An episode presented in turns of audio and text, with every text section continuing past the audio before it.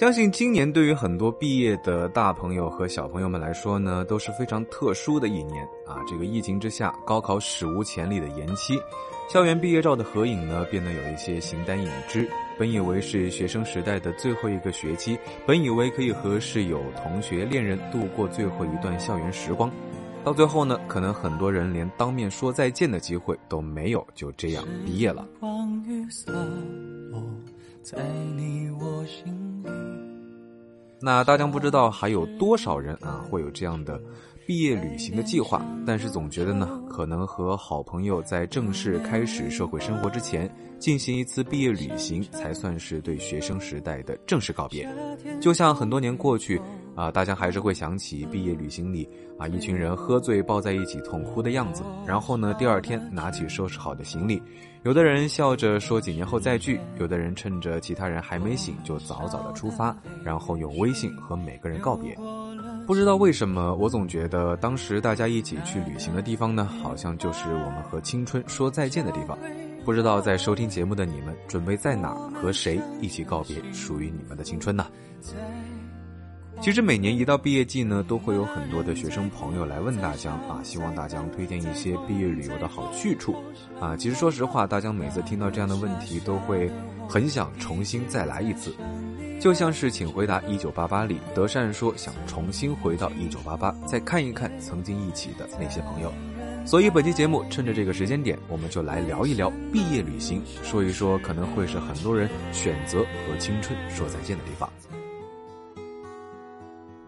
这段时间看到有人在网上征集毕业旅行的目的地，那其中提到了厦门。那么我们今天呢，就先说一说厦门这个地方。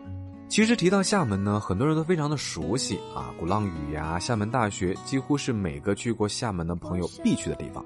那还记得大学的某个暑假，我和睡在我上铺的兄弟来了一次厦门行。那作为穷游，当时我们是住在厦门大学附近的曾厝垵那边的一家小旅馆，八十块钱的双人间是我们在那度过半个月的根据地。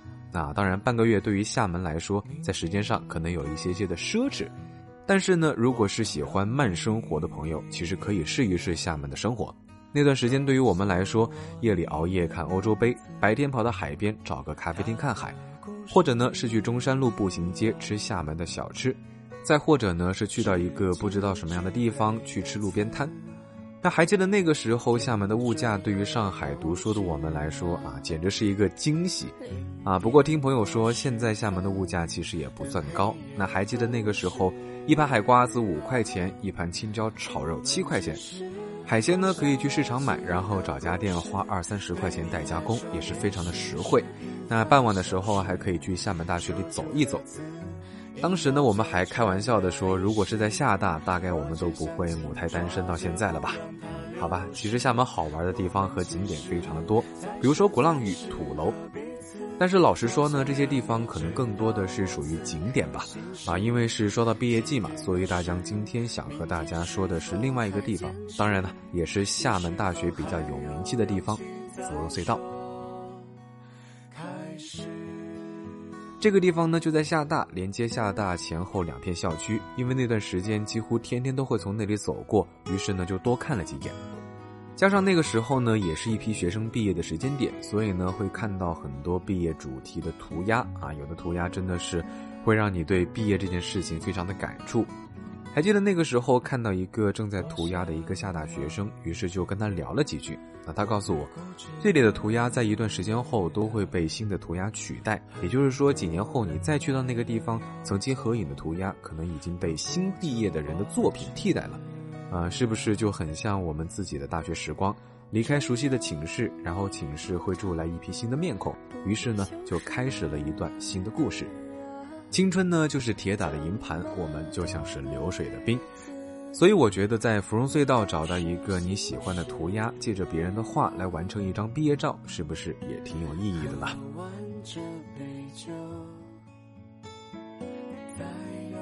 说完了厦门，咱们接着来说一说重庆啊。重庆也是这次网络投票里作为毕业旅行的热门目的地。当然了啊，重庆也是大江非常喜欢的一座城市。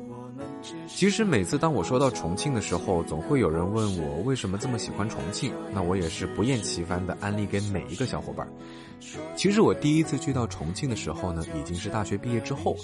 那个时候呢，是自己一个人作为背包客跑到重庆的。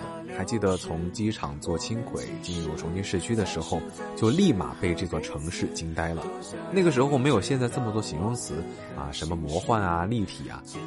但是呢，说实话，确实让我联想起了宫崎骏笔下的《千与千寻》，几乎和我去到过的任何一座城市都不一样。这个呢，就是重庆。还记得那个时候一起住在青旅的有几个高中学生啊，跟我说这个是他们的毕业旅行。当时作为一个已经离开校园很久的社畜，真的非常羡慕那几个小朋友。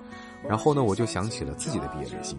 然后我发现其实很难回忆起那个时候去到的地方是什么样子，但是呢，会记得和自己一起毕业旅行的那帮子朋友。所以那个时候呢，我相信，其实毕业旅行这个东西去到哪儿并不是很重要，可能真正重要的还是当时那些在身边的人吧。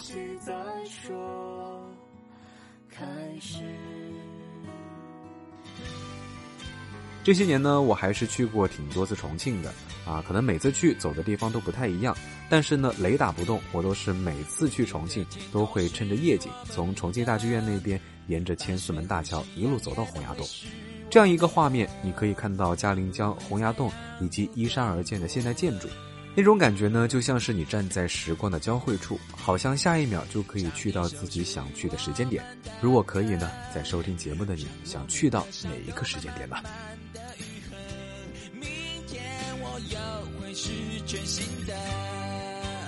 当然，如果你是电影迷的话，或许按照《从你的全世界路过》《少年的你》等等电影里面的场景挨个打卡，应该也是一个不错的选择吧。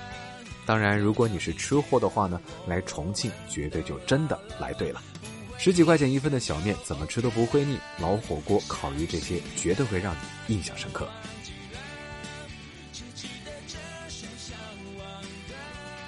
推荐完重庆呢，咱们就再来介绍一下成都吧。啊，毕竟这两个城市相爱相杀，一直都会是啊同时提起的。那如果说重庆这座城市有一种江湖气，那么成都呢就是安逸。你在工作日也会看到无数的人聚在成都的公园里喝茶打麻将。那之前有个朋友跟大家说，啊有一次是隔了很久，然后成都才出了太阳。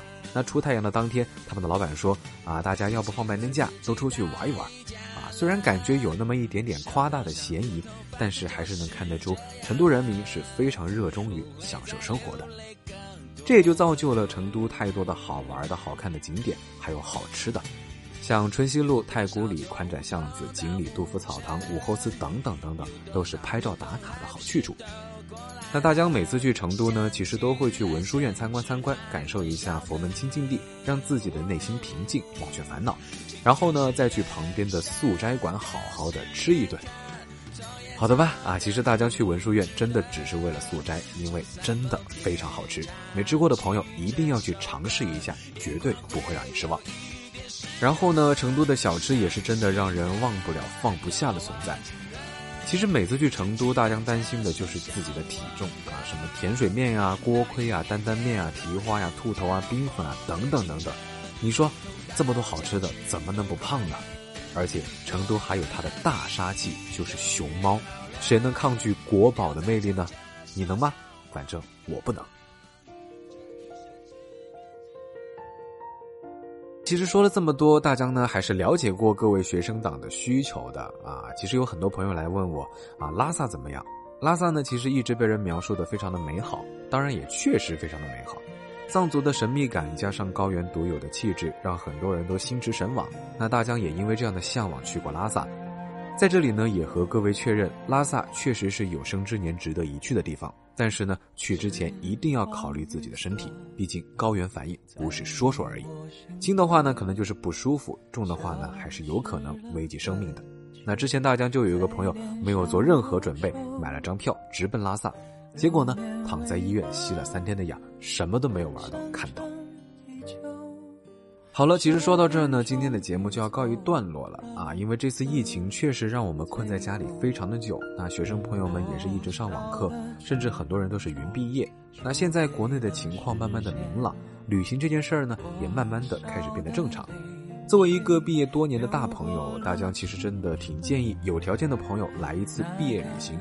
负责任的说，毕业旅行大概率会是你人生中最后一次无需想着家庭，也不用想着工作、报告客户的一次旅行。当然，最重要的，我觉得是我们每个人都需要和青春以及曾经一起共同拼凑成青春的朋友们进行一次告别。可能五年、十年之后，在你们的记忆里，那些你们合影过的地方，那些你们一起喝酒告别过的小饭店，都会是你青春这场人生电影里最棒的收场。相信我。好了，本期行走的背包就先说到这儿吧。我是大江，欢迎大家关注我的微博“谦大江”，谦虚的谦，也欢迎大家关注我的抖音，还有微信公众平台，搜索“大江浪啊浪”就能够找到。当然啦，也非常欢迎你扫描节目介绍里面的二维码，加我的微信，加入我的微信粉丝群，会有不定期的粉丝福利活动。大江浪啊浪，二零二零，我们接着浪起来。我们下期节目再见，拜了个拜。 기억들 모두 그대여. 그대 가슴